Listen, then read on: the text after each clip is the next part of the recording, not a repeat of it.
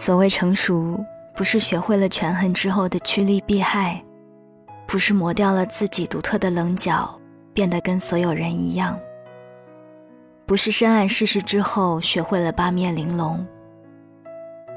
是即使看过这个世界上不那么明亮温暖的地方，却仍然愿意把自己最柔软和最真诚的那部分袒露出来，并且有能力。迎接坦诚背后的风险，做一个温柔而果敢的人。我是三 D 双双，我只想用我的声音温暖你的耳朵。